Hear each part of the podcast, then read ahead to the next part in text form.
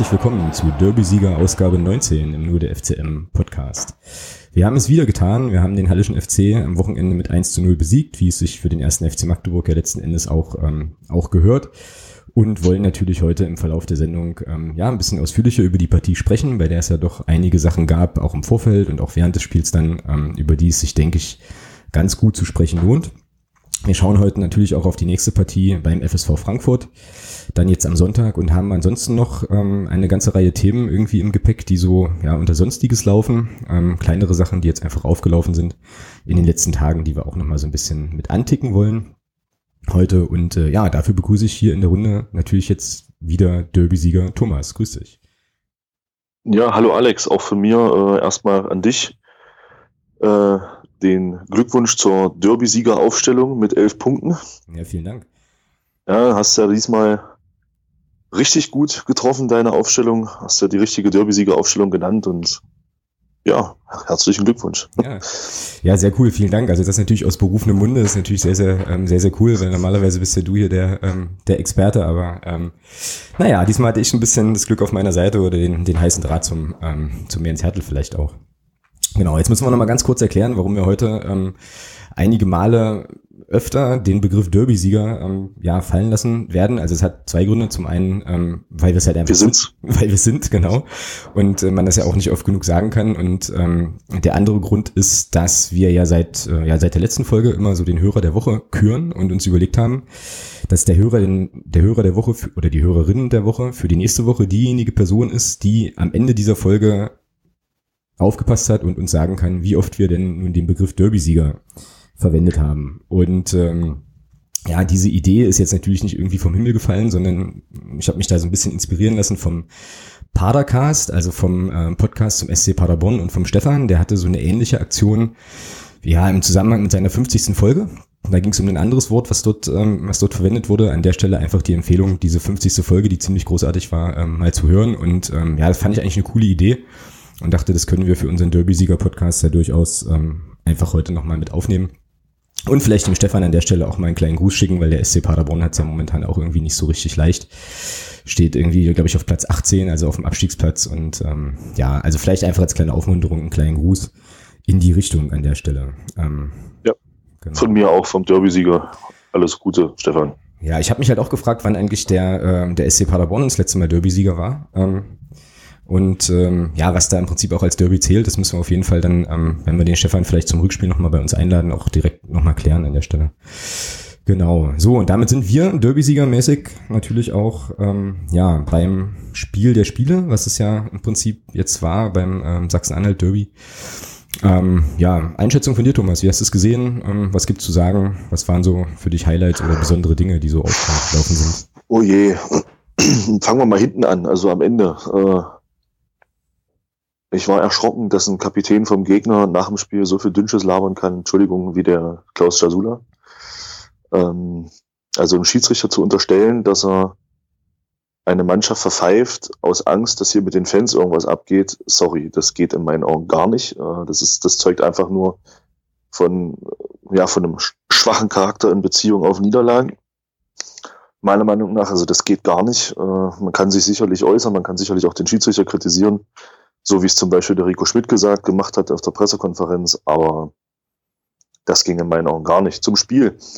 Ähm, ja, was soll man sagen? Also ich bin der Meinung, diese vermeintlich äh, spielerisch gute Mannschaft aus Halle, die man da ja angekündigt bekommen hat, auch über die Medien, ähm, muss ich sagen, war nicht so toll.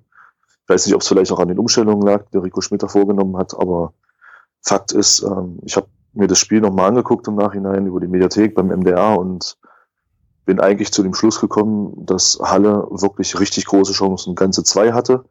Davon war eine ein Konter, wo wir richtig gepennt haben, die aber dann kläglich vergeben wurde.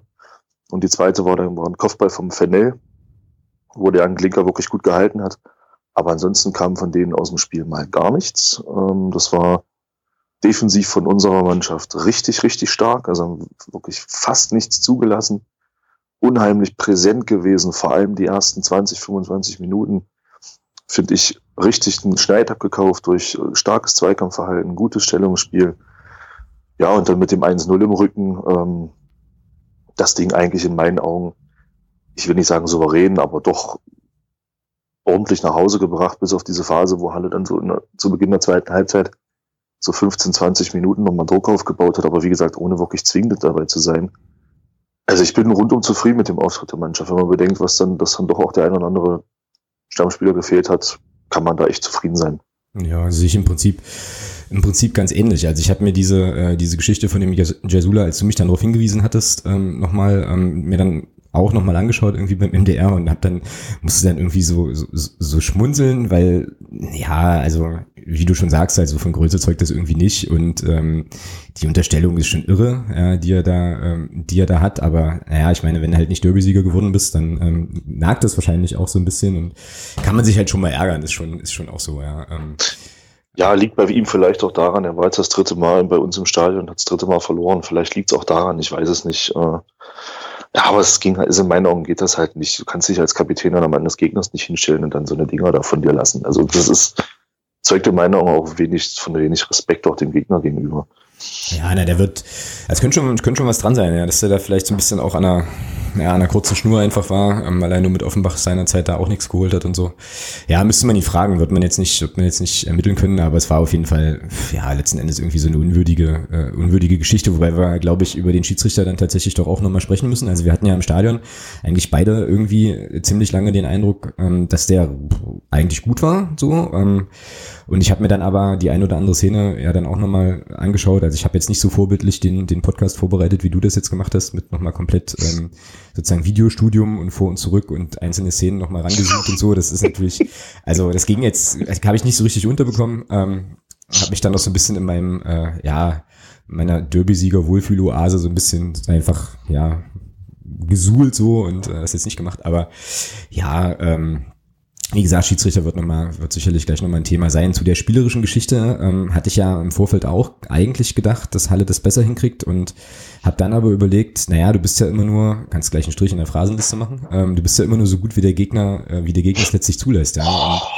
Und schön, der war, komm, der war schön. War, oh, sehr schön. Das ist, der zählt drei. Der zählt auch, der zählt, alles klar, okay. Äh, das müssen wir mit unserem Phrasenpartner abklären, ob das okay ist, ob sozusagen Phrasen verschiedene Wertigkeiten bekommen äh, können. Aber ja, aber was ich sagen wollte, war, dass ich ähm, schon auch fand, dass der Tobi Schwede und der Tarek Child vor allem ähm, das auf den Außenbahnen einfach super gut gemacht haben ähm, da halt wirklich auch wenig, wenig zugelassen haben letzten Endes. Ich fand halt ähm, so am auffälligsten, auch wenn man das offizielle Magdeburg wahrscheinlich gar nicht sagen darf, halt den Toni Lindenhahn äh, bei Halle. Ich fand nicht, wie das die Kollegen beim, beim MDR äh, im Stehblock-Podcast ja ähm, so ein bisschen hatten, dass die Flanken da nicht so gefährlich waren. Ich weiß nicht, was ihr sonst für Flanken schlägt. Ich gucke mir Halle sonst nicht an, aber ich fand halt eigentlich immer, wenn es ruhende Bälle gab, was wurde es irgendwie irgendwie gefährlich. Die Sachen waren schon so schlecht nicht. Ähm, ja, aber ich meine, der Club hat das einfach wirklich gut gemacht. Du hast es ja gerade auch schon gesagt. Also die haben ähm, standen, standen den Halensern einfach auf den Füßen, haben da ähm, Passwege ganz, ganz eng gemacht und so weiter. Das war schon beeindruckend. Und damit äh, kannst du natürlich so einer Mannschaft, die da vielleicht äh, eine andere Idee hat, kannst du natürlich dann auch schon den, äh, schon den Schneid abkaufen, ja klar. So und ja, wie gesagt, spielerisch ähm, war das sehr, sehr, sehr ordentlich, was unsere da auf den Rasen gezaubert haben. Zumindest phasenweise, das muss man schon so sehen. Denke ich doch. Ja, weil du, weil du den Spielsicher gerade nochmal angesprochen hast. Also, ja, also letztlich kann man, glaube ich, sagen, er hat recht kleinlich gepfiffen, bis auf eine Situation. Ähm, aber ich fand es jetzt, ich fand diese ganzen strittigen Aktionen, also sei es die, sei es der Elfmeter oder sei es auch die gelb-rote Karte für Mario Sobislo oder auch für den Fennel, das sind in meinen Augen Entscheidungen, die kann man so treffen. Also der Elfmeter ist für mich ein klarer Elfmeter. Also ich kann mich im Strafraum, auch wenn da jetzt Leute sagen, äh, ja, in acht von zehn Situationen gibt es da keinen Elfmeter, oder auch dieses, dieses, dieses äh, wunderschöne Argument, wenn wir das jedes Mal pfeifen, dann haben wir im Spiel äh, 17 Elfmeter. Also sorry, äh, der Arm hat am Hals des Gegenspielers nichts zu suchen. Und jeder, der selber Fußball spielt oder gespielt hat, der weiß, inwieweit dich das in deiner Bewegung einschränkt, wenn du am Hals festgehalten wirst. Also das ist auch dumm in so einer Situation dahin zu, weil der Ball vom, der Freistoß vom Tobias Schwede, der da getreten wurde, der ging ja nicht mal in die Richtung vom Florian Kahrt. Der ging ja we wesentlich weiter vorne in Richtung Tor. Von daher war das einfach nur blöd. Und dann einen Gegenspieler so zu umarmen, sage ich mal, äh, das ist, ja, das ist einfach nur in der Situation dumm. Ja, und dann braucht man sich nicht wundern, wenn man da einen Elfmeter bekommt gegen sich. Also der war für mich war der berechtigt. Nicht nur berechtigt, für mich war das sogar ein klarer Elfmeter. Weil so glatt kann ich mich nicht anstellen im 16er. Es geht einfach nicht. Mhm. Ja, ich kann das Argument schon verstehen, zu sagen, ähm, irgendwie, wenn man das pfeift, müsste man ständig dauernd ähm, alles Mögliche pfeifen, weil es halt sicherlich eine 50-50-Entscheidung ist. Also im Stadion, muss ich sagen, habe ich das gar nicht gesehen. Da habe ich bloß mitbekommen, dass der Schiedsrichter ähm, Elfmeter pfeift und dann ist ja, in der Situation, so, ja. in der, ist ja in der Situation auch erstmal vollkommen egal, warum das, äh, warum das eintritt, sondern ähm, ist erstmal schön, dass es passiert da hat man dann als Magdeburger äh, ja dann doch auch durchaus erstmal noch ganz andere Sachen im Kopf, sowas wie, auch nö, Elfmeter ist ja jetzt nicht so unsere starke Karte dieses, diese Saison, aber ähm, ja, als ich mir die Fernsehbilder dann nochmal so angeschaut habe, ja, hm, ja, also klar, man kann den, man kann den geben, also es war jetzt keine eklatante, glasklare Fehlentscheidung ähm, so, aber ähm, ich glaube, die Diskussion war ja dann eher, irgendwie, wenn ich das richtig verfolgt habe, im Nachhinein so, muss man denn so früh schon so kleinlich pfeifen in so einem Spiel? So, das war ja, glaube ich, eher so die Geschichte, aber letzten Endes hat der. Ähm, ja, aber was ist denn, aber was ist denn das für ein, also sorry, aber was ist denn das für ein Argument? Äh, wenn, wenn es da einen Regelverstoß gibt, dann muss ich das pfeifen. Das ist doch völlig unabhängig von dem, was das für ein Spiel ist. Ja, das stimmt nicht. Du hast natürlich völlig recht. Ähm, allerdings, ja, also, also, so, aber also wenn man jetzt mal davon ausgeht, dass diese Elfmeterentscheidung eine 50-50-Entscheidung ist, so, dann kannst du ja auch sozusagen die anderen 50-50 wählen. Und was man nicht vergessen darf, muss man an der Stelle auch deutlich sagen, wenn du das so klein nicht machst, dann muss äh, Jan Löhmannsröhm nach 38 Minuten den Platz verlassen. So, weil das der, ist doch überhaupt das. So, das ist doch überhaupt keine Diskussion. Absolut. Das, das, das, das Thema ist doch aber in der Situation für mich, ich kann mich doch aber auch in so einem Spiel, wenn, wenn man jetzt diese Argumentation bringt, kann ich mich doch als Verteidiger nicht so blöd anstellen und einen Gegenspieler mit dem einen Arm an den Hals gehen und mit dem anderen Arm an die Schulter und mit der anderen Hand an die Schulter. Das äh, sorry, das ist eine, wir, wir sind doch nicht beim Ringen, wir sind beim Fußballspiel, wir machen doch hier nicht griechisch-römisch. Und von daher bin ich schon der Meinung, ist das für mich, für mich persönlich keine, keine 50-50-Entscheidung. Für mich war das eine klare Entscheidung, dass es ein Elfmeter ist. Natürlich ist der Elfmeter nee, jetzt fällt, jetzt fällt mir, fällt mir kein, das richtige Wort nicht ein. Schmeichelhaft ist das falsche Wort, aber das ist für mich, behindert er den in seinem, in seinem, in seinem Bewegungsablauf, er lässt ihn nicht zum Ball, er drückt ihn runter, das ist ein Elfmeter. Gut. Also da gibt es für mich auch keine Diskussion dazu sagen, 50-50 oder, oder, oder unberechtigt. Also das ist ein, für mich ein ganz klares Ding, was man in Meinung sogar geben muss, weil dieses, dieses Arm auf Schulter, Arm auf Hals oder auch in den, in den Zweikämpfen, wenn so ein Kopfball hochgegangen wird, immer die Arme damit hoch und Richtung Kopf. Das nervt mich seit Jahren schon an. Und ähm, da hat es ein Schiedsrichter mal konsequent gepfiffen, auch gegen den Mario Sowislo. Ja, das, stimmt. das war für mich war für mich auch eine gelbe Karte. Im Stadion habe ich es auch nicht gesehen, muss ich sagen. Ich habe es dann auch im Fernsehen erst gesehen und habe dann auch gesagt, ja, die kann beziehungsweise muss man in der Situation vielleicht sogar geben. Von daher war das korrekt. Ähm, jetzt nochmal zum Jan Löhmann zurück, da bin ich absolut bei dir. Das ist das ist gelb und damit gelb-rot, keine Frage. Also da gibt es keine, keine zwei Meinungen. Aber machen wir uns nichts vor. Äh, wir wären trotzdem Derby-Sieger geworden. Ich möchte da an letztes Jahr erinnern, da haben wir auch zu zehnt äh, das Ding noch gedreht, da haben wir nicht mal geführt. Also Halle brauchen wir jetzt nicht erzählen, dass sie hier Derby-Sieger geworden wären, wenn wir jetzt mit einem Mann weniger gespielt hätten. Ja, das stimmt natürlich, ja. Ja, ich habe ich hab ja dann letztes Jahr habe ich ja auch schon geschrieben, so gegen Halle reicht halt auch zu zehn. Ja. Ähm, hat, ja, hat sich ja dieses Mal auch erwiesen, weil wir eine ganze Weile dann ähm, einer weniger waren, bis dann der Herr Fendell der Meinung war, äh, ja, sich da irgendwie nochmal nach einem mehr oder weniger allerweltsfaul vielleicht so auch nochmal stärker artikulieren zu müssen. Dann ähm, ähm, hat der Hallische FC als Vize-Derby-Sieger dann da sozusagen äh, nochmal ausgeglichen an der Stelle, aber ja, klar. Ja, also das war auf jeden Fall, waren auf jeden Fall Themen, äh, aber ich meine, letzten Endes ist ja die Entscheidung, was hier, um auf den Elfmeter zurückgekommen, äh, zurückzukommen, halt so gefallen, so. Ähm, Mario Sowislo hat den ähm, verhältnismäßig souverän versenkt, so, und damit, ja, Tatsachen geschaffen, fertig aus. Und das Ding ist, was man halt wirklich nicht vergessen darf und was man eben auch auf Verlenser Seite vielleicht nicht vergessen sollte, ist das, was wir ja vorhin auch schon angesprochen hatten. Es gab ja dann auch nichts großartig Zwingendes mehr. Also wenn ich jetzt, mir ein Spiel vorstelle, in dem eine Mannschaft, weiß ich nicht, 25 Mal äh, aufs Tor schießt und davon sind, weiß ich nicht, 15 Schüsse glasklare Hochkaräter, ähm, habe ich noch mal eine andere Diskussionsgrundlage, aber so war es ja nicht. Also ich meine, HFC, das war alles ganz nice und so, aber ähm, letzten Endes zwingende Sachen waren das, was du gesagt hattest. Die Geschichte von dem äh, Selim Aydemir äh, in einem Konter, wo er vielleicht das Zuspiel von dem Lindenhahn auch nicht so passgenau kriegt, aber vielleicht auch zu schnell abschließt und ja, dann halt die, diese Kopfballgelegenheiten, wo man dann auch den Young Dinker, glaube ich, nochmal ähm, lobend hervorheben kann, ähm, der da auch ja, hervorragend reagiert hat, das gehalten hat, was er halten musste auf jeden Fall. So Und dann gewinnst du eben so ein Spiel und wirst ja Derby-Sieger am Ende. Ja? Also so ist wahrscheinlich die Geschichte und dann kann dann auch ein Klaus Jasula, ähm, ja, sich die Tränen trocknen und muss es dann wahrscheinlich einfach auch mal einsehen. Ist dann eben so. Ja, naja, wir haben ähm, jetzt immer noch mal so ein bisschen auf den Spielverlauf und aufs Spiel gucken. Ähm, insgesamt gab es ja dann äh, rundherum auch noch so ganz witzige Aktionen. Es gab ja unter anderem ähm, eine ganze Bandbreite an Spruchbändern auch, die äh, sozusagen aus Block U, aus Block U gezeigt wurden. Und das ist ja dann immer so ein bisschen doof, wenn man selber auf der Nordtribüne ist, dann sieht man ja in der Regel nicht, was da vorne so draufsteht. Und, ähm, Vor allem dann auch direkt dahinter steht. ja, direkt dahinter steht, genau. Ähm, und dann tausend Jahre diese, diese Tapete halten muss, bis man so hochhalten darf auch. Genau. Ähm, ja, aber da waren halt schon ein paar ziemlich großartige Sachen dabei, muss ich sagen. Also ich habe dann hinterher, als ich mir die dann angeguckt habe, ähm, doch bei ein paar Sachen gewaltig geschmunzelt. Ähm, also ähm, ja, meine zwei Highlights waren eigentlich, ich habe zwei Wochen Zeit, um uns ein neues Stadion zu bauen. Ja. Grüße, Grüße an Dynamo an der Stelle. Und äh, sehr großartig fand ich ja auch das äh, Stadion kaputt, danke Merkel. Ding, ähm, bei dem man tatsächlich nur hoffen kann, dass äh, da alle diesen Ironiemodus auch mitbekommen haben. Nicht, dass da jetzt jemand irgendwie auf die Idee kommt, äh, das ernst zu nehmen oder so. Ja, war schon eine schöne Geschichte. Ähm, ja, mein Highlight war Clubfans äh, härter als Stahlbeton. Fand ich auch gut. Also ja, stimmt, das gab's auch noch, genau, richtig. Hat mir auch sehr gut gefallen, ja. Ja, wer kann schon von sich behaupten, sein Stadion kaputt zu hüpfen? Aber da kommen wir noch zu. Da, stimmt, da kommen wir noch zu, ganz genau.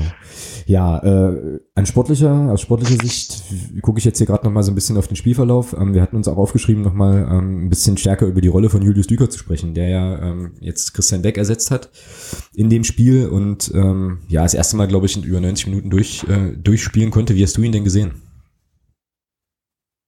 Also fürs erste Spiel über 90 Minuten in der dritten Liga gegen einen zugegeben im Vorfeld doch guten Gegner, das muss man sagen, war es absolut in Ordnung.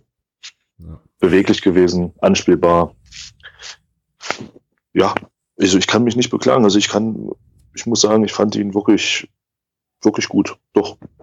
Ja, ja ich fand ihn, ähm, also ich habe dann halt im Nachhinein nochmal so ein bisschen drüber nachgedacht und fand ihn irgendwie, ja, ich will jetzt nicht sagen unauffällig. Also es gab ja jetzt nicht so Situationen, wo, wo man sozusagen den Atem angehalten hat, weil da jetzt halt so mega die Aktionen kamen, aber ich fand das Spiel einfach, äh, einfach unheimlich solide. Also gewirbelt, gewirbelt hat ja, haben ja eher äh, der Kart und der Ernst ähm, da, insbesondere in der ersten Hälfte. Aber ja, klar, ich meine, er war halt immer anspielbar.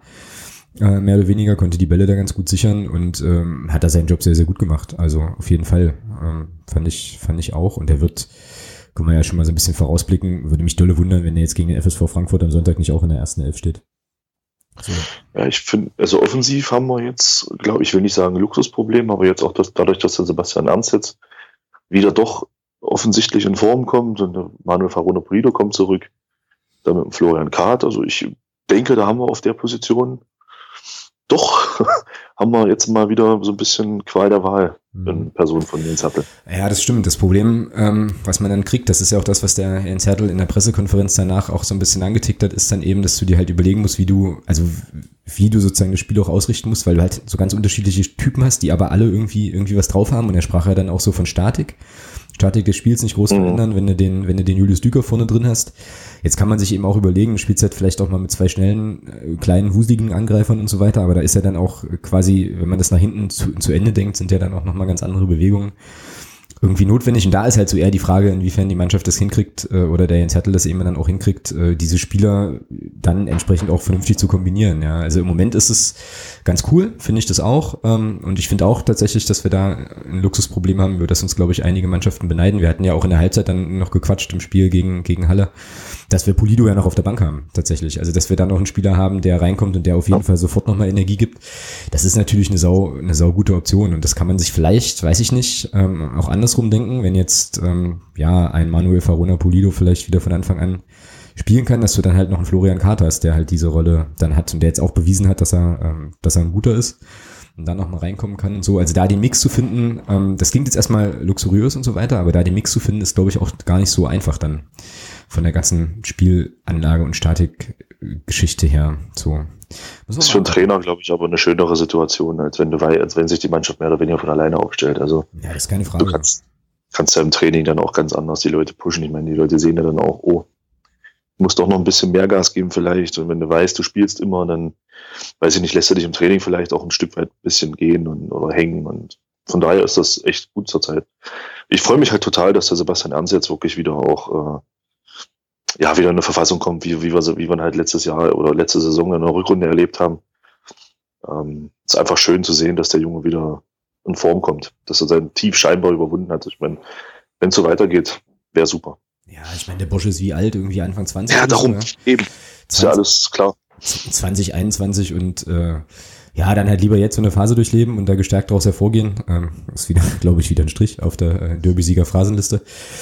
Aber äh, als dann halt, weißt du, irgendwann ähm, so ein bisschen zu stagnieren und so. Und ja, das macht so ein bisschen den Anschein. Also es gab ja irgendwie auch äh, ein Interview mit ihm oder ein Text irgendwo in irgendeinem Medium, wo es ein bisschen darum ging, dass er das, dass das auch ein Kopfproblem ist bei ihm, dass ein bisschen die Lockerheit weg war, weil er das, weil er auch verletzt war lange und oder, oder mehrfach so und das ein bisschen versucht hat zu zwingen. Und ja, ich habe jetzt einfach auch den Eindruck wieder, ähm, wie ganz am Anfang zur letzten Saison, als wir ihn, als wir ihn geholt hatten, dass da einfach auch viel wieder automatisch so läuft. Das ist ja das, was mich bei ihm und auch bei dem letzte Saison bei David Kinzombie und in dieser Saison auch noch bei ein paar anderen Spielern bei uns immer so beeindruckt, dass da dass die Aktionen machen, auch so auf engstem Raum irgendwie Bewegungen drauf haben, wo du genau weißt, da denkt er jetzt nicht drüber nach, das ist sozusagen ein Automatismus.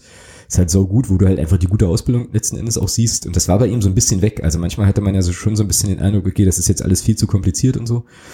Ähm, aber es ist jetzt wieder irgendwie wieder da. Also es läuft alles wieder ganz, ganz, ganz gut, ganz entspannt und scheint ja, also wie man jetzt auch sieht, auch mit den Ergebnissen, die wir jetzt hatten, ja auch super gut zu funktionieren. Also klar, coole Geschichte.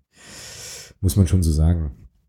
Ähm, bevor jo. wir jetzt vielleicht spielerisch und so weiter ähm, das Halle-Segment äh, vielleicht erstmal abschließen, finde ich es wichtig, noch auf eine, äh, auf eine Aktion hinzuweisen, nämlich ähm, der Tobi Schwede hat ja, hätte ja fast sein, äh, ja, fast seinen Treffer erzielt, so ziemlich zum Ende des Spiels, dann zum 2-0 und äh, der Manuel Farona Polido hat ja dann auch noch in der gleichen Aktion im Prinzip die Gelegenheit da äh, zu erhöhen und was mir da einfach nochmal wichtig ist, äh, trotz aller Rivalität, ist nochmal hervorzuheben, wie der Fabian Bredlow im HFC-Tor diese beiden Dinger entschärft hat. Ähm, in der 86. Minute war es, glaube ich. Also das fand ich tatsächlich doch einigermaßen überragend. Ich glaube, den halten, oder die beiden Schüsse halten so viele Leute nicht.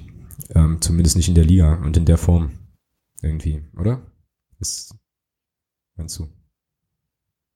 Ja, doch, kann man sagen. Ich meine, letztlich, äh, ich weiß nicht, wer hat das mal gesagt, was der Manuel Neuer dafür steht er halt da hinten drin, ja, aber es war schon überragend gehalten, das stimmt schon.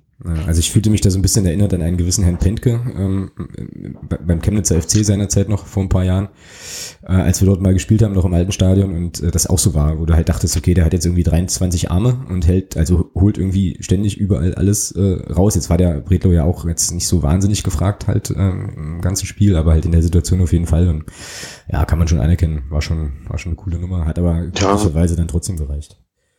Wichtig war, dass er in einer entscheidenden Situation in die falsche Ecke gesprungen ja, aber der Sowislo hat sich den ja bei, bei, dem Elfmeter schon noch ein bisschen ausgeguckt. So. Also der ist ja, äh, taucht ja schon irgendwann relativ früh ab und dann muss, er, muss, muss der Marius den halt nur noch ja, in die rechte Ecke schieben. Geil gemacht, gute Geschichte. Ja, kann man glaube ich nicht meckern. Jo, gut, also sportliches, sportlicher Teil dieses Spiels, glaube ich, dann ähm, glaube ich, dann erledigt. Lass uns mal noch so ein bisschen um, um das Ganze drumherum gucken, äh, bevor wir dann zum FSV Frankfurt kommen. Also, ja, äh, wir haben es ja alle schon fast wieder verdrängt, weil es einfach auch irgendwie unsäglich war, aber es gab ja im Vorfeld eben diese Geschichte mit, äh, dürfen wir jetzt ins Stadion, dürfen wir jetzt nicht ins Stadion, diese ganze Sache, die ja unter, unter Hüpfgate bekannt wurde. Ich habe dann halt irgendwie ähm, auf dem Weg nach Hause da auch noch mal so ein bisschen länger drüber nachgedacht, was das jetzt eigentlich für eine, für eine Aktion insgesamt war und so. Ähm, ja, unsäglich. Also ich glaube, alle wissen, alle wissen, worum es geht. Es ging halt erst, hieß halt erst, okay, ähm, das Stadion ist irgendwie baufällig einsturzgefährdet aufgrund dieser rhythmischen Hüpfbewegungen. Dann gab es diese ähm, Anordnung der Stadt, dass ähm, die das ja eigentlich erstmal nochmal bestätigt hat, zu sagen, okay, also äh, im Prinzip untersagen wir jetzt die Nutzung aller Tribünen. Das stand ja so in dieser Meldung, die man dann auch in den sozialen Medien sehen konnte. Es sei denn, der Club bietet irgendwie Ersatz Möglichkeiten an. Dann gab es halt irgendwie Gespräche, äh, langes Hin und Her und letzten Endes durften wir, ähm, durften wir doch rein. Ähm, ja, aus deiner Sicht, wie hast du die Tage da so erlebt halt und diese ganze Entscheidungs- oder den einen Tag, es war ja eigentlich tatsächlich, glaube ich, sogar nur ein Tag der Entscheidungsfinderei da. Ja, letztlich war es ja der Donnerstag. Ne? Ich habe dann auch, äh, ja, also ja, sitzt auf Arbeit, auf einmal kriegst du halt einen Text äh, und wo dann drin steht, ja, äh, wir dürfen nicht ins Stadion. Ich so, hä, was? Denkst du, was ist hier los? Und dann ähm, hatte ja der Daniel Gorge auf, auf Twitter gepostet, dass er Pressekonferenz überträgt und mit, übers, übers Telefon, über seinen Facebook-Account war es, glaube ich. Ja, war dann halt die Arbeit mal kurz äh, nicht so wichtig. Und ähm, ja, und dann habe ich mir halt diese Pressekonferenz angeguckt, wo der Mario Kalnick das Spiel für die Zuschauer mehr oder weniger absagte. Und ich dachte mir so, boah, wo bist du denn jetzt gelandet? Was ist denn hier für ein Film? Und äh, ja, letztlich glaube ich, kann man festhalten, also für mich so Fazit der ganzen Geschichte, da trafen halt einfach auch zwei Alpha-Tiere aufeinander, mhm, ja, mit genau. Mario Kalnick und ja.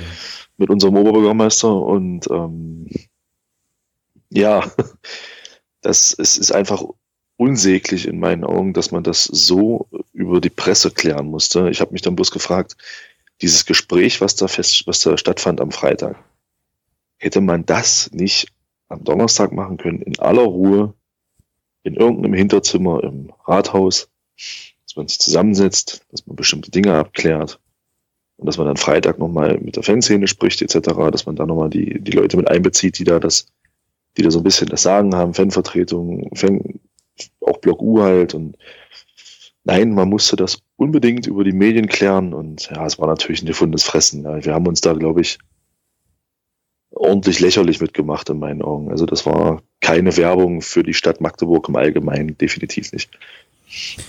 Ja, das äh, sehe ich auch so halt. Also was ich mich vor allem frage oder gefragt habe in der ganzen Geschichte ist dann, also waren zwei Dinge. Die erste Sache war so, dass ich mir überlegt habe, okay, ähm, die Art und Weise, wie der Club jetzt agiert, ist das jetzt tatsächlich auf einer Sachebene so eine Reaktion auf diese Anordnung, dass man einfach, also nur das, dass man halt sagt, okay, man ähm, will jetzt einfach kein Risiko eingehen und dann äh, sperrt man, äh, sperrt man die Leute aus, ist nicht richtig, aber dann kommt man halt dieser, dieser, ähm, dieser Aussage da oder dieser, dieser Verordnung oder wie auch immer man das dann nennt, Nutzungsunterlassungsgeschichte, wie auch immer, halt nach. Oder war das nicht auch so eine Geschichte, wo man halt sagt, naja, dann ähm, bringen wir jetzt mal so einen, so einen Brecher, zu sagen, wir, äh, wir lassen die Leute ähm, außen vor, um dann vielleicht eben auch nochmal so, so, so eine Art politisches Statement zu setzen, zu sagen, okay, dann sollten wir uns vielleicht doch mal zusammensetzen. Das war so, so die eine Sache, die ich mir überlegt hatte. Ähm, und die andere, die ich mir so überlegt hatte, war, die Stadt ist ja Eigentümerin des Stadions, ja. So, und Jetzt ist es ja so, dass diese Hüpfgeschichten, dass es die eigentlich schon irgendwie mehr oder weniger immer gab, also zumindest definitiv in äh, größerem Maße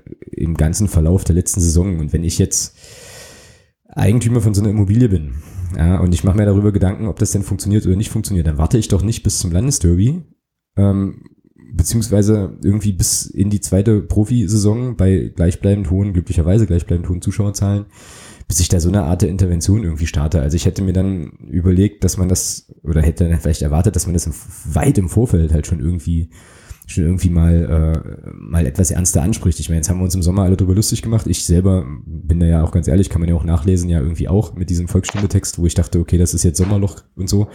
Aber ich finde insgesamt, ja, kommt der Verein da sicherlich nicht so sehr gut weg, aber die Stadt kommt da halt gar nicht, also die Stadt als Eigentümerin kommt da so gar nicht gut weg, so. Also irgendwie, ganz merkwürdige, ganz merkwürdige Kiste und jetzt kann man halt nur hoffen, und das ist ja so ein bisschen auch das Indiz, dass das jetzt für uns hinten raus tatsächlich noch gut ausgeht. Also wenn das jetzt tatsächlich so wird, dass man die Nordtribüne zu einer Stehplatztribüne vielleicht komplett umbaut, was ja, ähm, glaube ich, aus der aktiven Fanszene heraus schon immer irgendwie gefordert war, auch ähm, diese Stehplätze größer zu machen, dann ist es ja sogar eigentlich fast noch ein positiver Effekt aus dieser ganzen Posse. So. Ja, das Witzige ist ja, was ich nicht verstanden habe, ist, ähm, dass sich die Stadt als, als Eigentümerin ja darauf berufen hat, äh, zu sagen, als der Stadion damals 2004, 2005 gebaut wurde, ähm, war das ja, wurde das ja als reines Sitzplatzstadion ausgelegt, bis auf die beiden Ecken, ja, wo eins und zwei und Block 14, 13, 14. Ähm, schon damals, ich kann mich da gut dran erinnern, schon damals kam die Diskussion auf, auch aus, aus Kreisen der Ultras. Ähm, wir gehen definitiv hinters Tor und wir möchten dort eigentlich Stehplätze haben. Ich kann mich an diese Diskussion noch erinnern. Das war damals, gab es da klare Statements, auch, auch von Fanvertretungen etc. Da wurde nicht drauf gehört. Oder nicht hingehört, sagen wir es mal so. Ähm, und jetzt sich damit rauszureden, dass das ja als reines Sitzbestandung konzipiert war und es damals keinerlei Stimmen in der Beziehung gab, das fand ich frech. Ähm, auf der Pressekonferenz, weil es gab diese Diskussion. Und ähm, jetzt hat man den Salat, jetzt steht man da, hat sich da ein bisschen lächerlich gemacht, was, was für mich auch noch so ein bisschen, ich weiß jetzt nicht, wie das alle anderen sehen, aber ich habe das selber gemerkt, so ein Kollegen und im Bekanntenkreis, ähm, als das dann losging und du wirst ja dann, wenn Magdeburg verliert und wenn, wenn Magdeburg äh, solche Sachen hat, wirst du ja grundsätzlich auf Fußball angequatscht. Wenn sie gewinnen, dann lassen sie dich alle in Ruhe. Ähm, da kam dann auch so, ne, dann hört doch einfach auf zu hüpfen. So, und damit war der schwarze Peter irgendwo bei der Szene oder, oder genau. bei den Fans, bei den Leuten, die da auf der Tribüne stehen, die dort Stimmung machen und dort hüpfen. das kann doch nicht sein. Letztlich, und, und wenn man dann, wenn man dann die, die für mich absolut nachvollziehbare Reaktion vom Block U sieht, ähm, dann geht das ja genau in diese Richtung. Ja, man hat dann so ein Stück weit versucht, oder man, oder was heißt versucht, das möchte ich jetzt den Parteien nicht unterstellen, den beiden. Aber letztlich ist, lag der Ball bei uns und nach dem Motto, ja, dann hört doch einfach auch zu hüpfen, dann passiert ja auch nichts. Das, dass das aber nicht die Ursache dessen ist, was da Sache war, das, ist, das, das spielt dann keine Rolle mehr. Und das hat mich im Nachhinein so ganz massiv gestört. Mhm. Ja, das ist ja auch, also dementsprechend war ja auch die Reaktion von ähm, sozusagen von Block U auch total nachvollziehbar, dann zu sagen, okay, dann ähm, verzichten wir aus, auf alles, ähm, um uns dann auch nicht selber, also oder andersrum, um uns halt selber ein kleines bisschen zu schützen vor eben genau solchen solchen Sachen. Also wenn da irgendwie was passiert oder da irgendwie ein Kiesel äh, da irgendwie ein Kiesel rollert oder so, ähm, dann heißt es natürlich halt, ja, ihr, ihr seid jetzt schuld. Und wenn man halt auf äh, Twitter da so ein bisschen auch geguckt hat, gab es ja schon noch Leute, die da sofort äh, entsprechend reagiert haben, gesagt haben, ja, hier die Fans, die machen ein Stadion kaputt, das sind dann keine Fans und so Geschichten. Ist halt immer so ein bisschen so eine schwierige Sache. Der Trümper hatte ja dann in seiner Pressekonferenz, ähm, die ja, die es dann irgendwie nochmal äh, am Donnerstagabend, glaube ich, gab oder am Donnerstag gab, ja auch nochmal so dieses Beispiel gebracht, so nach dem Motto, na, wenn sie mit 20 Leuten in ihrem eigenen Wohnzimmer hüpfen, ähm, ist das ja auch irgendwie äh, schwierig, aber da kann ich, also würde ich dann immer entgegnen, ja, aber wenn ich als Vermieter das mitkriege, würde ich denen das, äh, also ne, da würde ich dann schon, weiß ich nicht, mir auch nochmal überlegen, ob man da halt nicht früher oder anders in irgendeiner Weise äh, halt intervenieren kann und so. Also ja, klar, die haben es dann, also Block U hat dann darauf verzichtet, irgendwie ähm, da mit Trommeln und, äh, und so weiter oder Vorsänger irgendwie was zu machen. Und ich fand aber interessanterweise die Stimmung eigentlich trotzdem ganz cool. Also ähm, es war zwar alles ein bisschen wild und irre und äh, so und unkoordiniert, aber äh, hat er dann auch trotzdem in irgendeiner Weise funktioniert. Also es ging dann, ging dann schon auch mal für dieses Spiel. Man muss jetzt ein bisschen gucken, wie das jetzt in den weiteren ja, in dem weiteren, in dem einen Spiel, was wir noch haben, das eine Heimspiel vor Weihnachten, ähm, dann halt ist. Also ich denke mal, es wird sich jetzt erstmal auch nicht, nicht, nicht gravierend ändern wobei wir da eh umziehen müssen. Aber klar, nachvollziehbare Reaktion. Und ähm, es gab ja dann von äh, einem Kollegen aus der MZ, gab es ja dann auch einen relativ guten Kommentar dazu, der das auch nochmal stark gemacht hat, zu sagen halt hier, ähm, das hat, das hat die ganze Geschichte zwar, äh, zwar sicherlich, sicherlich ein bisschen beschleunigt, aber die Ursachen liegen eigentlich da vielleicht nochmal woanders. Also bei Planungsgeschichten und so.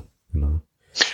Ja, vielleicht nochmal auf das, was du gerade gesagt hast, zur Stimme nochmal. Ähm, das, was du da in deinem Text geschrieben hast zum Spiel, das möchte ich da auch nochmal absolut teilen. Äh, da kann Block U an sich auch ein Stück weit sehr stolz drauf sein, äh, dass man das Stadion in den letzten Jahren so konditioniert hat, dass es eben auch Wechselgesänge gibt, ohne dass es jemand, äh, ich sag mal, in Anführungsstrichen anleiten muss. Ja, es hat funktioniert, es ging klar, wie du sagst, chaotisch. Aber wir haben es trotzdem hinbekommen, dort Wechselgesänge zu machen und äh, da auch nochmal ein riesen Kompliment an Block U, dass man das wirklich so gut hinbekommen hat, dass das Stadion das auch mal selbstständig kann. Ja, genau. Also es ist halt kein Dauerzustand natürlich, aber äh, ja, das ja, war mir da an der Stelle einfach auch wichtig, das nochmal, das nochmal zu betonen. Es gab ja so ganz ulkige Sachen. Irgendwie gab es dann irgendwie so, kam man auf die Idee halt einzuklatschen und dann gab es aber niemanden, der sozusagen den Takt vorgegeben hat. Ganz ulkig, da standen wir da eine ganze Weile so mit Armen nach oben und so und irgendwann ging es dann trotzdem irgendwie los. Also das, äh, ja, war, war schon nicht so schlecht. Diese ganze Stadionposse, um das auch auf jeden Fall nochmal äh, noch zu würdigen und nochmal einzubringen, ähm, also es war ja noch aus einem ganz anderen Grund für mich äh, nochmal sehr, sehr wichtig, dass das Spiel auch mit Zuschauern stattfinden konnte, weil es halt eben auch dieses Spiel war. Ähm, ich beziehe mich da jetzt immer nochmal auf das, auf das ganze Thema Hannes und so weiter, ähm, weil es, glaube ich, auch einfach wichtig war, dieses, dieses Derby mit Zuschauern zu erleben, um einfach zu sehen, was, was halt letzten Endes, ja, wie das halt letzten Endes wird. Ähm, und für viele Leute, ähm, die da, glaube ich, noch viel näher dran sind, sicherlich auch ein wichtiges, wichtiges Ereignis, um das sozusagen diese ganze Geschichte weiter zu verarbeiten. Ähm, und auch eben diese, ähm, hat ja, glaube ich, dann inzwischen jetzt auch jeder gesehen, die, äh, die Rede von dem Christoph, von dem Bruder von Hannes, zu Beginn des Spiels. Ich fand das wichtig, ich fand das auch richtig.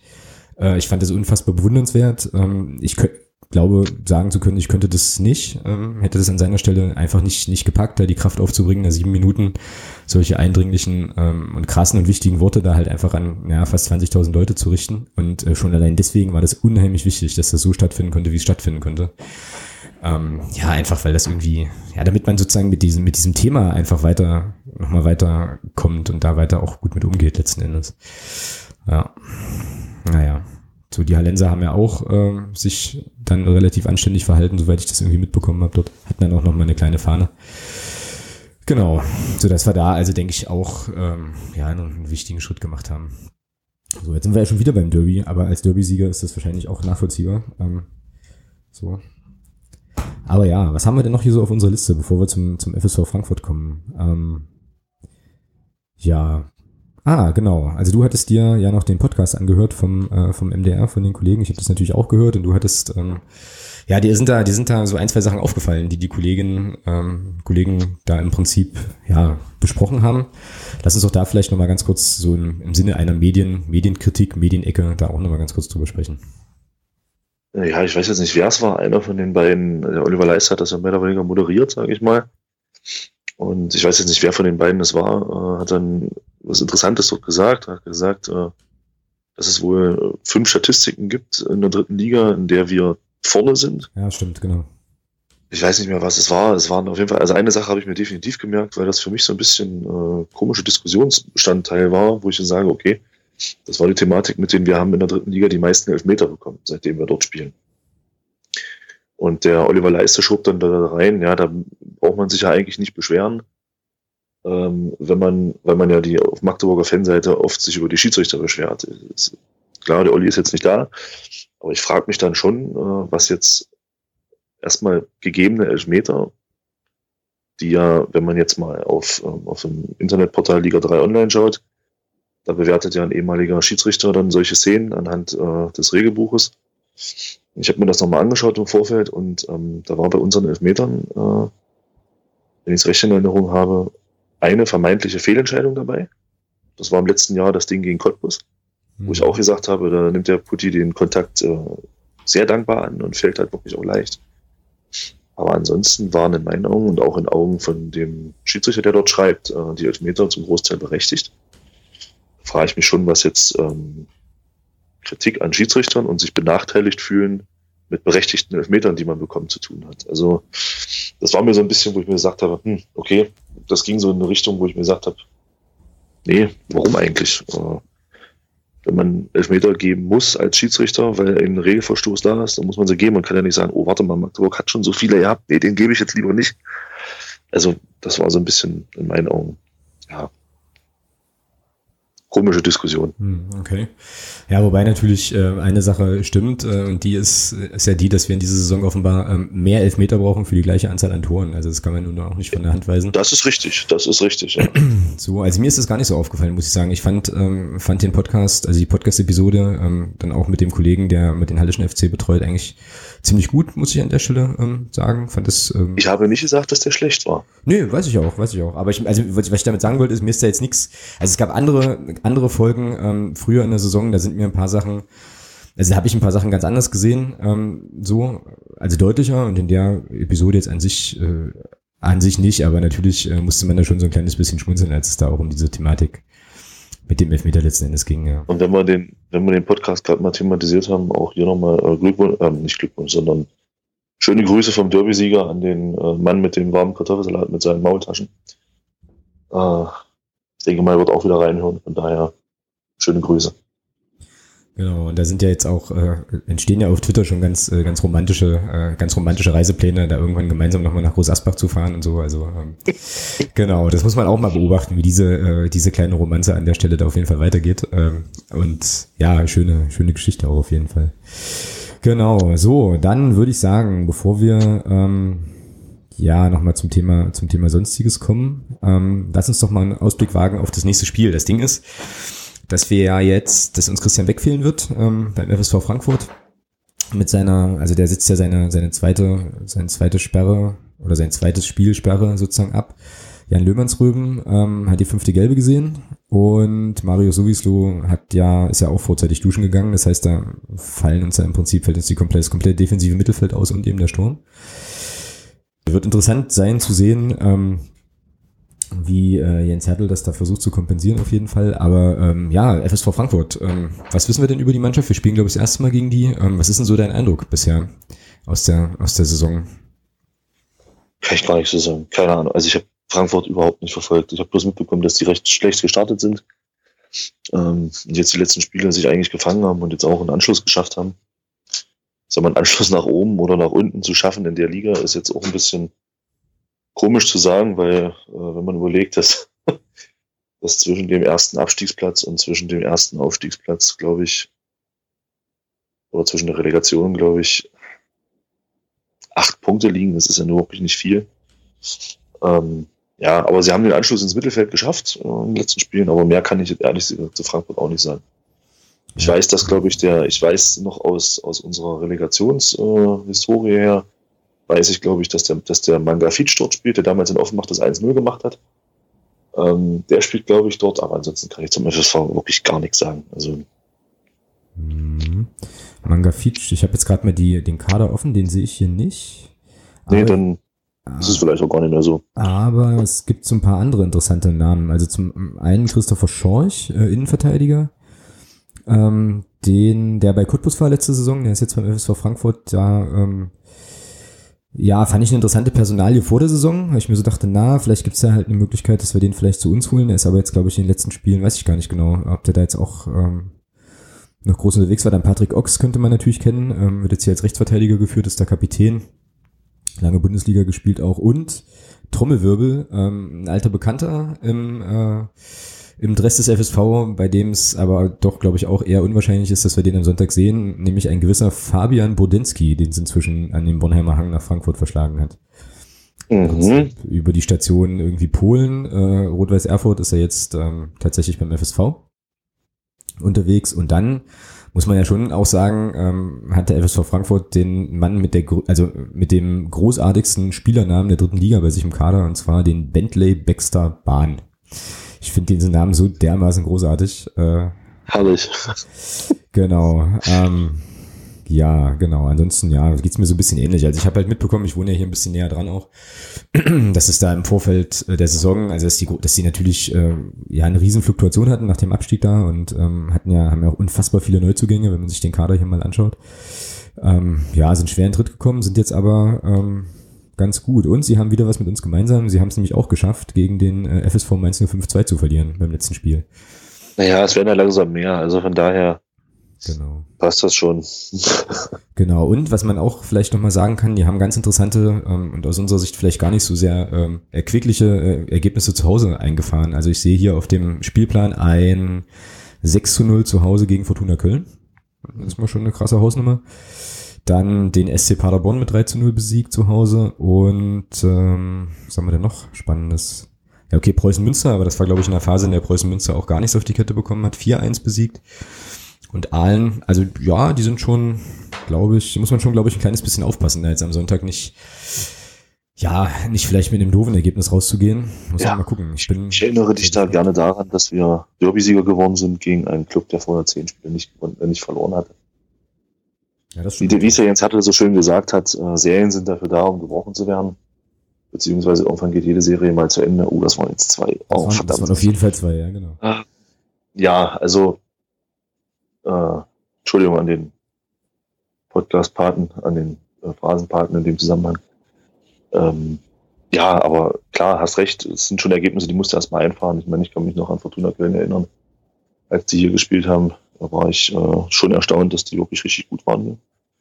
Die musste erstmal 6-0 wegfiedeln, aber diese Kreuzvergleiche bringen ja nichts. Also das ist ja, äh, nur weil wir jetzt gegen die verloren haben und die gegen die gewonnen, heißt es ja nicht automatisch, dass wir gegen die auch verlieren. Also es ist alles im Prinzip Humbug. Aber es ist schon, sind schon Ansagen, klar, definitiv. Ja. Genau. Ähm, und äh, ja, ich, ich streue jetzt auch nochmal eine Phrase ein. Ähm, so, ich glaube, als Derby-Sieger kann man sich das auch leisten. Äh, die Wahrheit liegt ja letzten Endes auf dem Platz und äh, da ein Spiel, der 90 Minuten dauert, sind schon wieder, schon wieder zwei Phrasen. Alter. Ähm, werden wir da halt am, ja, am Sonntag so gegen 16 Uhr sicherlich wissen, wie es gelaufen ist. Ich bin mal ganz gespannt. Fährst du hin eigentlich? Nee, ich bin nicht da am Wochenende. Ah, okay. Ähm, weil ich jetzt irgendwie habe Leuten hören, dass der Vorverkaufsstand, was die Gästekarten angeht, halt jetzt nicht so wahnsinnig äh, wahnsinnig hoch ist. Also irgendwie gestern habe ich was gelesen, wohl von 400 Karten, die bisher verkauft worden sind. Ähm, ich hoffe mal, das werden, wird noch der eine oder andere mehr. Ähm, es könnte aber auch daran liegen, dass, äh, wenn ich mir die Karte, die ich jetzt hier gerade vor mir liegen habe, so angucke, dass der FSV Frankfurt am Sonntag noch ein ganz anderes Spiel spielt. Also ich glaube, die sind auch noch international unterwegs. Ähm, zum gleichen, zur gleichen Zeit, vielleicht verwirrt das auch Leute, weil ähm, hier auf diesem Ticket nämlich steht, dass der FSV Frankfurt am Sonntag gegen den FC Magdeburg äh, spielt. Ähm, ist ein Verein, der, ja keine Ahnung, sagt mir jetzt irgendwie auch nichts. Ähm, fand ich aber fand ich aber doch einigermaßen äh, einigermaßen schräg. Also ähm, da ist. Gegen wen spielen wir dann? Gegen die zweite oder was? Ich glaube, ja, vielleicht gegen die Eintracht so. Also vielleicht. Äh, ja. Schon wieder. Genau. Ja. Ja, ganz, ganz merkwürdige Nummer. Ähm, also wer jetzt schon ein Ticket hat, kann da mal draufschauen. Ähm, vielleicht ist das auch nur bei den Tickets, die ich jetzt hier liegen habe, so, aber ähm, ja, das springt auf jeden Fall so ein bisschen, so ein bisschen ins Auge. Also was tatsächlich mir zuerst aufgefallen ist, ist, dass das erste ähm, vor FC Magdeburg fehlt, weil der Verein heißt ja nun mal erster FC Magdeburg und nicht nur FC Magdeburg, aber ähm, einem Kollegen fiel dann auch noch auf, dass er sagte, hier, der, das ist ja eine Stadt, die gibt's ja gar nicht. So. Naja, dann müssen wir äh, den ersten Punkt FC Magdeburg einfach beim FSV Frankfurt mal auf die Landkarte holen und werden das versuchen am Sonntag auch entsprechend zu machen. Stimmgewaltig und so, wobei ich kenne das Stadion, ähm, hab da jetzt auch mal äh, vor kurzem mal ein Drittligaspiel auch gesehen. Ähm, FSV gegen Erfurt habe ich mir da mal eingeschaut vor einiger Zeit. Ist auch, glaube ich, was die Stimmung angeht, ein bisschen schwierig, weil die äh, Gäste, also es ist halt, Gästekurve ist ja unüberdacht und so, ähm, ist auch direkt neben der Autobahn, also da müssen wir uns, glaube ich, auch ganz schön anstrengen, dass wir da richtig, richtig gut Alarm gemacht kriegen gegen den FSV. Was ein bisschen, also was ganz gut ist, ist, dass äh, der Heimbereich durchaus auch Stimmungsblöcke hat, zwei, glaube ich, wenn ich mich da richtig dran erinnere, aber das sind jetzt auch jetzt nicht so wahnsinnig, äh, wahnsinnig, wahnsinnig bahnbrechend viele Leute, gegen die man da ansingen muss. Ähm, wird auf jeden Fall eine interessante Geschichte, auch nochmal, auch nochmal von den Rängen her, weil was man auch nicht vergessen darf an der Stelle, vielleicht nochmal wichtig ist, ist der FSV Frankfurt. Ja schon auch, auch wenn das jetzt eine, eine Phrase ist, die man halt häufig benutzt, aber schon auch ein absoluter Traditionsverein eben ist, ja, und eben auch doch, auch wenn man, wenn es den einen oder anderen wundern mag, doch auch eine gewachsene Fanszene hat, die schon auch ein bisschen was, ein bisschen was Alarm machen kann. Natürlich nicht zu vergleichen mit der Eintracht, aber ja, da sind schon auch Leute da, die ähm, sozusagen zur aktiven Szene zählen und die da auch, die da auch ein bisschen Rabatz machen. Also ich freue mich auf jeden Fall auf das Spiel und auch auf den Vergleich da auf den Rängen und ähm, kann dann in der nächsten Woche, denke ich mal, vielleicht ein bisschen mehr sagen und mehr berichten in der Stelle. Welche Eintracht sprichst du? Von diesem lächerlichen Auswärtsauftritt hier in Magdeburg im August oder was? Genau. So, aber wenn du das jetzt als Maßstab nimmst von FSV, das ist ja kein Kompliment. Hm, das stimmt. Ja. Naja, wie gesagt, wir werden es, äh, ich werde ich werd berichten nächste Woche, wie, wie das war und wie sich das dann auch entsprechend gemischt hat und so. Genau. So, dann äh, habe ich jetzt hier auf der Liste, ähm, wo wir gerade beim Ausblick FSV sind, ähm, dass wir darüber nachdenken wollten, wer denn nun im defensiven Mittelfeld spielt äh, bei uns und ob äh, Manuel Farona Pulido von Beginn an spielen sollte. Und das bringt uns ja eigentlich organisch und automatisch schon zu den Aufstellungen und den Aufstellungstipps. Ähm, wen oder was hast du dir denn überlegt? Wer soll ich jetzt, willst du jetzt gleiche Aufstellung haben oder soll ich erstmal suchen, meine, meine, meine laienhaften Gedanken zum Thema defensives Mittelfeld äh, zu tätigen? Das, ähm, da kannst du dir sozusagen ähm, das Derby-Sieger recht rausnehmen, das Derby-Sieger äh, mäßig zu machen, wie du das äh, für richtig hältst. Ich sag mal, im Prinzip haben wir ja nur eine Position, die ersetzt werden muss. Wenn der Niklas Brandt wird, denke ich mal, von Anfang an spielen wird eine Position von den beiden übernehmen. Also ich habe mir so gedacht, äh, jetzt kommt wieder mein Laie durch, äh, warum nicht den Steffen Puttkammer hinten in die Zentrale, neben den Felix Schiller und, äh, und den Christopher Hanke und den Nico Hammann neben den Niklas Brandt als Spieleröffner. Niklas Brandt halt als, als rein Zerstörer vor der Abwehr, so die Löhrolle, sage ich mal. Und ähm, der Nico Hammann dann auf der auf der Acht äh, als ja so ein bisschen halt auch als Spieleröffner. Also du Weitfüßig. Hast doch, du hast doch hier vorher auf, mein, auf meine Aufstellung geguckt halt. Ja. Also jetzt für, für die, äh, für, die äh, sorry. Für, für, die Statistik an der Stelle halt. Ähm, es gibt hier, es gibt hier einen, einen, einen Google Doc und da steht jetzt schon eine Aufstellung, da steht mein Name drüber und dann beim Thomas ist noch, und beim Thomas ist es sozusagen noch, noch, äh, noch leer, ja. Und genau das, was wir jetzt gerade eben gehört haben, äh, ist exakt das, was bei mir als Aufstellung steht. Das ist, also ich, ich möchte jetzt hier nicht mutmaßen, ich möchte auch keine Verschwörungstheorien in den Raum werfen, aber wollte es einfach nur nochmal angemerkt haben. Einfach nur für die, fürs Protokoll, genau. Äh, danke, herzlichen Glückwunsch. Äh, nee, dann kann ich sagen, zwei dumme, ein Gedanke, würde ich sagen. Also, das ist so das, was ich mir so gedacht habe, wo ich mir gesagt habe, Mensch, warum eigentlich nicht? Ich meine, der Putti kann das, er hat das letztes Jahr die ganze Saison gespielt und den Nico Hammann würde ich gerne mal vor der Abwehr sehen. Ne? Einfach aufgrund dessen, ähm, dass er eben auch Übersicht hat, dass er eben auch ähm, gute Bälle spielen kann. Ähm, ja, und vorne die Diskussion, ja, die, hm, ich glaube, das ist für einen Trainer nicht ganz so einfach. Also ich finde auch, dass, der, dass das, dieses, diese Kombination aus dem Julius Düker und dem Florian Kart eigentlich ganz gut funktioniert hat gegen Halle. Dahinter mit dem Sebastian Ernst. ja, für wen nimmst du jetzt, wenn du jetzt sagst, okay, du lässt den Manuel Polido von Anfang an spielen, wen nimmst du denn da runter? Das ist echt nicht einfach. Also, weiß ich nicht. Schwierig, was man da jetzt machen sollte. Also da, weil mir eben, wie gesagt, Ernst, Kart und, und Düker hat gut gefallen im Großen und Ganzen gegen Halle. Besteht jetzt für mich eigentlich keine, kein Anlass da, einen von den dreien runterzunehmen. Erstmal. Ja, es ist halt auch immer noch mal so eine Sache, glaube ich, ähm, was du so für Charaktere hast und wie die das auch aufnehmen. So, also ich kann mir vorstellen, dass es so Spieler gibt, die dann sozusagen alles in den Dienst der Mannschaft hauen und wenn der Trainer sagt halt hier, klar, pass auf, ähm, so und so stelle ich mir das vor und das bedeutet jetzt, dass du halt eben das Spiel mal von der Bank aus verfolgst, dass es dann Spieler gibt, die da gar nicht mucken, weil sie sagen, ja klar, kein Thema. Und dann könnte es auch andere Spieler geben, und dazu kenne ich aber, kenne ich die ja nicht, nicht gut genug, die dann halt einen mega Stress schieben, ja, oder da vielleicht Unruhe aufkommt oder so, wenn man die dann ähm, mehr oder weniger ohne Not auf die Bank setzt. Also das ist auch nochmal eine spannende, eine spannende Frage. Also ich habe da auch eine Vermutung, die ich dann gleich nochmal äußere, wenn ich meine Ausstellung ähm, hier zu kundtue so. Ähm, aber nochmal zurückzukommen auf diese, auf diese Hammern, Hammern und Puttkammer-Geschichte, das ist eigentlich tatsächlich eine, also eigentlich so die naheliegendste, naheliegendste Sache, oder? Also ich hatte das eben auf jeden Fall auch auf dem, äh, auf dem Schirm, dass er den Nico Hamann einfach eine Position weiter nach vorne nimmt, den Puttkammer hinten reinstellt als zentrales Ding in der Abwehr, weil ich glaube nicht, äh, dass Jens Hertel im Moment, also zumindest bis zur Winterpause vom 3-5-2 abrückt. Ich glaube, das ist jetzt einfach so das, das Spielsystem, was funktioniert und er hat ja im Moment auch noch ja, so ein paar Leute, die er da alternativ bringen kann. Und ich glaube, Nico Hamann müsste das spielerisch auch, auch können. So, ähm, also ich meine, er hat einen feinen Fuß auf jeden Fall. Er hat das jetzt da hinten in der Zentrale auch bewiesen und ich denke schon, dass er die, ähm, ja, die Sowieso-Position da durchaus kann. Und ähm, das ist für mich irgendwie so die organische, organische Idee und die organische Wahl. Weil wen willst du sonst da hinten reinstellen? Mhm, eben. Interessant wird ja auch, was jetzt, was jetzt rechts passiert, ja. Ob der Tarek Schah drauf bleibt oder ob er den Nils Butzen wieder spielen lässt, der ja nur seine Sperre abgesessen hat. Ähm, wird, auch, glaub, wird auch interessant. Bin ich auch mal gespannt, was der Jens Hattel da macht. Mhm. Na, dann hau mal einen raus. Dann ähm, schreibe ich die. Ja, die naja, gut. Das, also Glinker am Tor, ist klar? So, ist ja klar. Der Glinker, dann ähm, Putti, Hanke und äh, Maschine davor. Genau. Dann Nico Hammann und ähm, Niklas Brandt, links mhm. der Tobias Schwede. Rechts denke ich, dass wir mit Nils Butzen anfangen werden wieder. Mhm. Ähm, ja, es wird spaßig. Äh, davor dann gehe ich mal davon aus, dass er den ähm, Sebastian Ernst wieder spielen lässt. Mhm.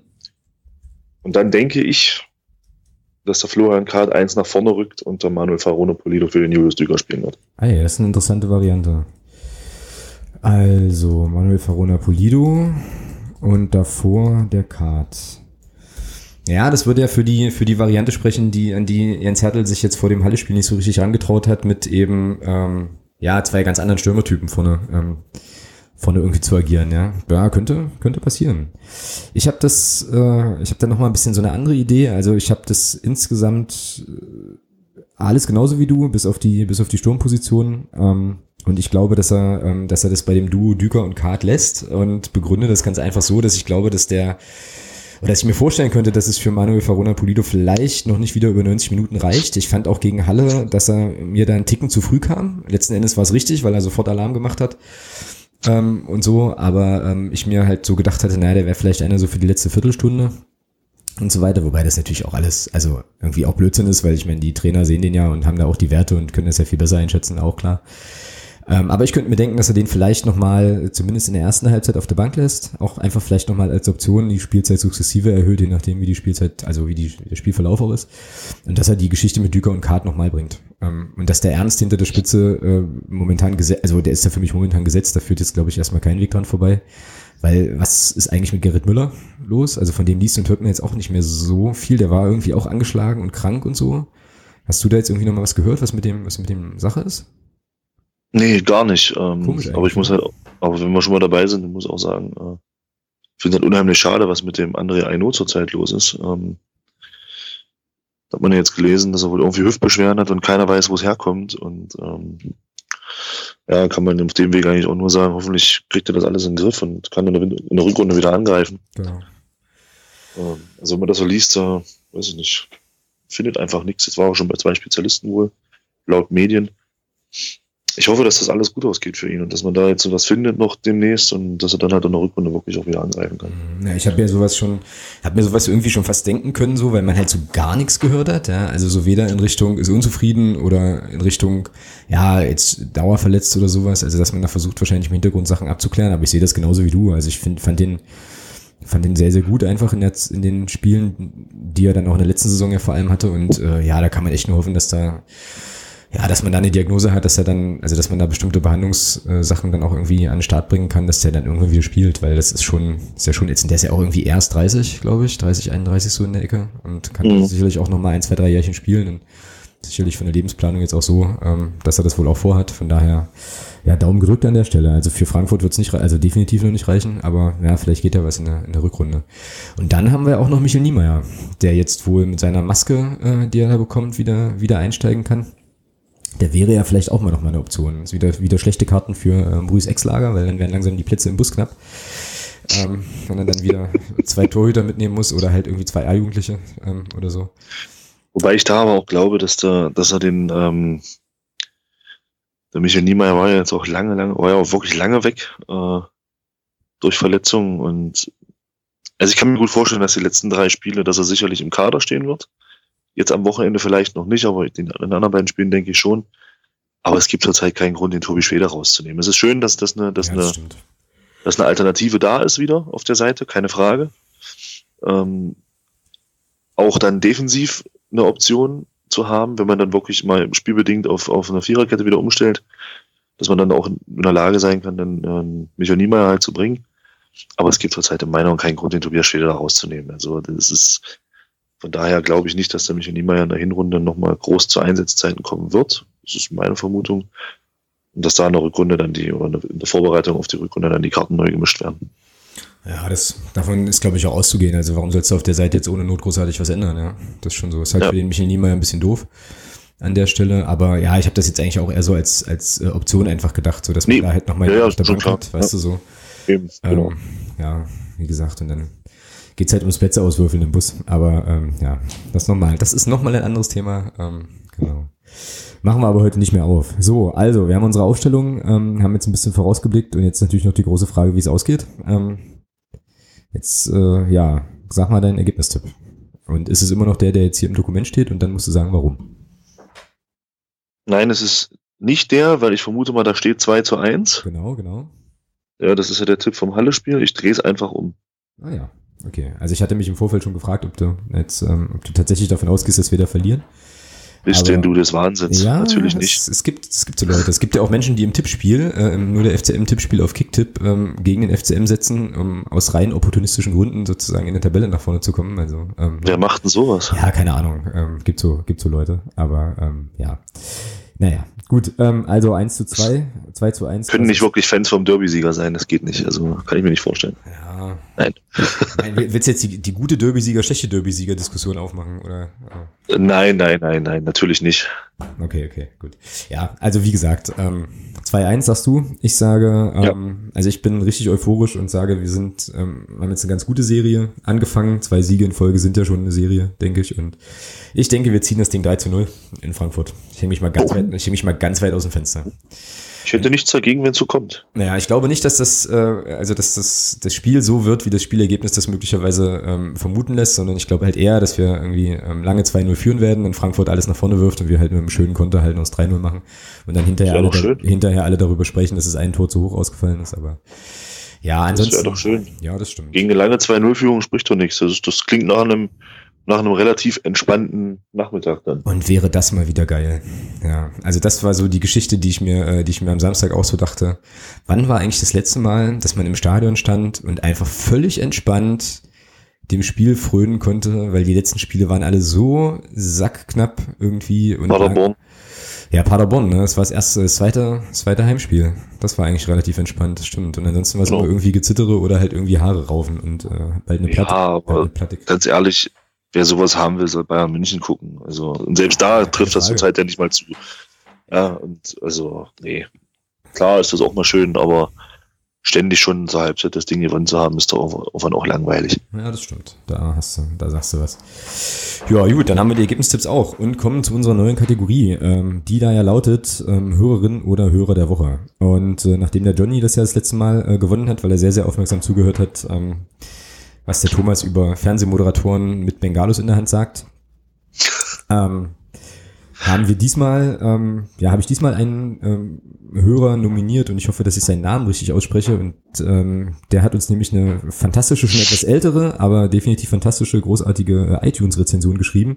Und zwar ist das der Martin Enich, der ähm, ja sich, wie gesagt, irgendwie Mitte September schon, ist schon ein Weilchen her, ähm, auf iTunes, ähm, ja, oder auf iTunes einfach nochmal kundgetan hat, wie er den Podcast findet und der sich äh, in seiner Rückmeldung dort auch gewünscht hat, dass wir ähm, vielleicht mal jemanden aus der, ähm, ja, also Vereinsebene ähm, vom FCM einladen können. Also irgendwie ähm, nannte der Sportdirektor ähm, Trainer oder so oder Spieler. Ähm, ist natürlich eine coole Idee. Werden wir auf jeden Fall mit aufnehmen. Ist auch eine Sache, die uns auch äh, definitiv vorschwebt, dass wir da aus dem Innenleben des FCM ähm, hier nochmal den einen oder anderen im Podcast begrüßen können. Ja, und äh, also wir haben uns über die, äh, die Rezension definitiv sehr gefreut. Vielen, vielen Dank dafür. Und ähm, da geht der Hörer der Woche diese Woche definitiv an den, äh, an den Martin. Und äh, ja, bleib uns gewogen.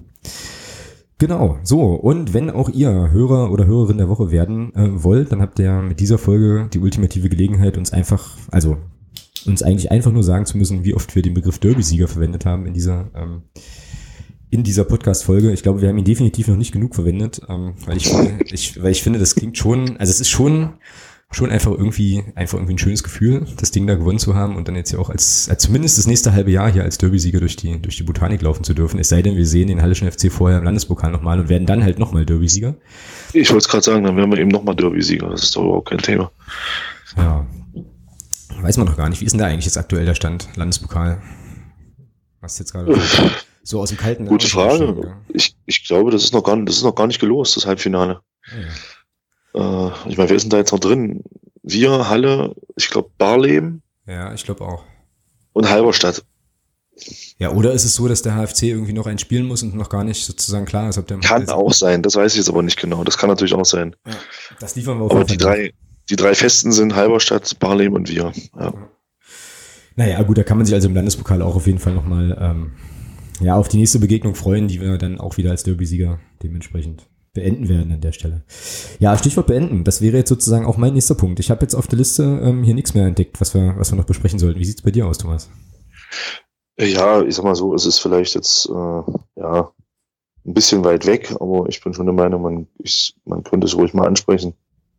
Äh, ist natürlich eine ganz schöne Tragödie, was da in, in Brasilien passiert ist.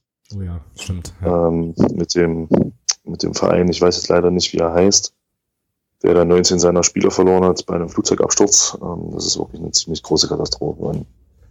Also da kann ich jetzt von hier aus auch, auch wenn es von den, von den Leuten dort, die mit dem Verein irgendwie was zu tun haben, keiner hören wird. Aber ich kann von hier aus auch nur sagen, äh, hoffentlich geht das alles gut für den Club und äh, dass das da, dass man da einigermaßen vernünftig aus der Geschichte wieder rauskommt, auch wenn das wahrscheinlich total schwierig ist. Ja. Ja, das stimmt. Ähm, kann ich mich auf jeden Fall definitiv nur anschließen. Ich habe den Namen des Vereins jetzt gefunden und traue mich aber nicht hinauszusprechen, weil ich das garantiert falsch mache. Aber Chapecoense heißt es, heißt es glaube ich, oder Capecoense, keine Ahnung. Ich bin in Portugiesisch nicht, nicht so firm, aber klar, riesen, riesen krasse Sache. Ich glaube, die waren auch auf der, auf dem Weg irgendwie zu einem, zu einem Finale, irgendwie Südamerika-Meisterschaftsfinale oder irgendwie so. Also es war tatsächlich. Ja, aber so, so das, das Pardon zum, zur Europa League bei uns. Ja, ja genau. Und was ich da gelesen habe ähm, heute, ähm, aber kein, hab das jetzt dann auch nicht weiter verfolgt, ist, dass jetzt wohl irgendwie Mannschaften aus der aus der brasilianischen ersten Liga dort wohl Spieler hinverleihen wollen, damit die auch auf jeden Fall sozusagen, dass der Spielbetrieb da weitergehen kann und so. Also zeigt man sich halt so. Ja, also die also die Reaktion dort äh, finde ich finde ich finde ich ganz groß. Also der der Club, gegen den man da hätte spielen sollen jetzt im Finale, der hat gesagt, ähm, er hat den Antrag gestellt beim beim südamerikanischen Verband, dass man sagt, okay, ähm, wir verzichten, das Spiel wird, wird sowieso nicht stattfinden, klar, wie auch. Ähm, und die haben gesagt, äh, dass sie posthum halt diesen, diesen Pokal an diesen, an den Club geben wollen, äh, als, als, als Ehrung der Spieler, die da ums Leben gekommen sind und der Betreu und der Offiziellen und ähm, die Vereine in Brasilien, da haben sich viele führende Vereine dort oder viele große Vereine bereit erklärt zu sagen, äh, wir wollen oder dass sie halt äh, kostenlos Spieler an den Verein verleihen wollen. Dann hat man wohl gesagt, dass sie beim Verband den Antrag stellen wollen, dass der Club die nächsten drei Jahre nicht absteigen darf. Äh, und aus Argentinien kamen auch solche Meldungen. Vom argentinischen Verband wurde auch gesagt, dass man ähm, Spieler dort kostenlos hinverleihen möchte, dass die, dass die, dass die Vereine das eben machen. Finde ich ganz toll, was man da, wie man da halt auch drauf reagiert. Also muss man einfach mal sagen. Ja, definitiv. Und äh, wenn es dann, wenn es letzten Endes so kommt, halt einfach auch wieder, ja, wieder, wieder ein gutes Ding. Ähm, auch in der ja, ganzen Tragödie, die es ja letzten Endes tatsächlich auch ist. Ja. Ja, krasse Nummer auf jeden Fall. Hat mich heute auch mitgenommen, gab dann auch krasse Bilder so von irgendwelchen Kindern, die dann in dem Stadion da irgendwie waren und äh, völlig traurig auf die Traversen geguckt haben und so. Also das ist schon irgendwie krass und wenn man sich das so, so vorstellt, das ist immer so weit weg, ja, aber ähm, ist ja jetzt ja. auch, auch gerade, also jetzt auch in unserem Breitengraden ja jetzt auch irgendwie nicht, nicht so super, ja klar, statistisch natürlich schon unwahrscheinlich, aber ich meine, hier sind auch Mannschaften mit Flieger unterwegs mitunter und so und äh, ja, wird, wird man immer wieder so ein bisschen dran erinnert, dass das, ähm, dass das alles auch gewaltig vergänglich ist, ja, und man sich da eben, ähm, ja, dass man das vielleicht auch einfach ordentlich wertschätzen sollte, so während man es während man's genießen kann letztlich, also weil es eben ganz, ganz schnell auch vorbei sein kann an jo. der Stelle.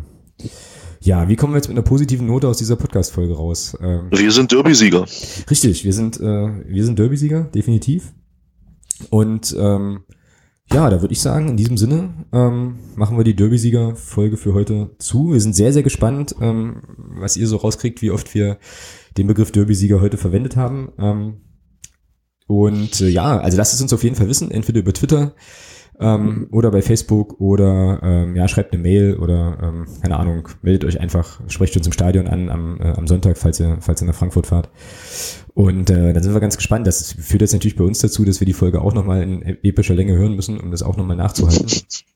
Und äh, ja, wir werden ähm, das Ergebnis definitiv in der nächsten Woche bekannt geben und dann hoffentlich den Hörer oder die Hörerin der Woche mit der oder dem, äh, ja, mit dem richtigen Ergebnis dann letzten Endes auch küren und äh, gebührend ehren, wie sich das äh, gehört. Ähm, jetzt würde ich sagen, ähm, ehren wir uns nochmal als, äh, ja, einfach als Derby-Sieger an der Stelle. Äh, Thomas, ich danke dir sehr, wünsche dir auf jeden Fall noch einen äh, ganz entspannten Derby-Siegerabend ähm, und, eine schöne und eine schöne Restwoche und äh, denke, dass wir, ja, uns doch dann, dass wir uns doch dann äh, ja in der kommenden Woche hier an der gleichen Stelle wieder hören. Ne? Genau, alles klar. Na dann. Jo, mach gut. Schönen Abend noch. Bis jo, dann. ciao. Ciao.